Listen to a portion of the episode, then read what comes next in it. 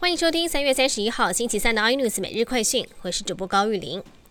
首批牛津 A Z 疫苗截至三月三十号，只有一万两千六百零五人接种。眼看第一批十一点七万剂的疫苗即将在六月十五号到期，专家也透露，施打率不如预期，确实担心会打不完。因此，疫苗接种专家小组达成共识，希望在清明连假后扩大施打范围，要开放给所有医院和诊所中的医师、非医师人员全面接种。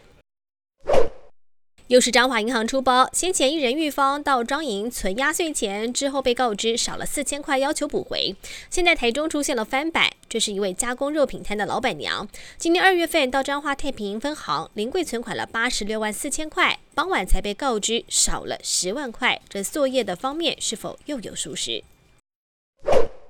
博流旅游泡泡首发团成功卖出亮眼成绩，不过后续几团后继无力，因此旅行社用价格战希望延续买气。像是 KKday 原价七万四千五百块，有买早鸟梦想包的会员可用三万不到的价格抢购。而至于雄狮，本来团费破六到七万，现在在五万之内就能够前往。不过这些价格可以说是赔售价，如果自主健康管理规则和机票全支价格压不下来，这泡泡恐怕还是会变成泡沫。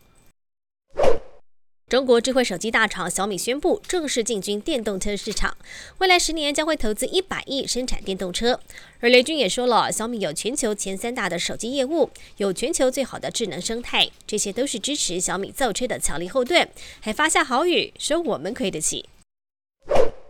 台股目前站稳万六，台湾先生古月涵在演讲当中提到，台股绝对是泡沫股市，也呼吁大家要聪明，一定要跑得快。尽管会主委黄天木则是说，目前是投资还是投机，每个人看法的确不同，但也坦言万六相对是高了一点。更多新闻内容请锁定有线电视八十八 MOD 五零四 iNews 最正晚报，或上 YouTube 搜寻三零 iNews。感谢台湾最大 Podcast 公司声浪技术支持，您也可以在 Google、Apple、Spotify、KKBox 收听最新 iNews 每日快讯。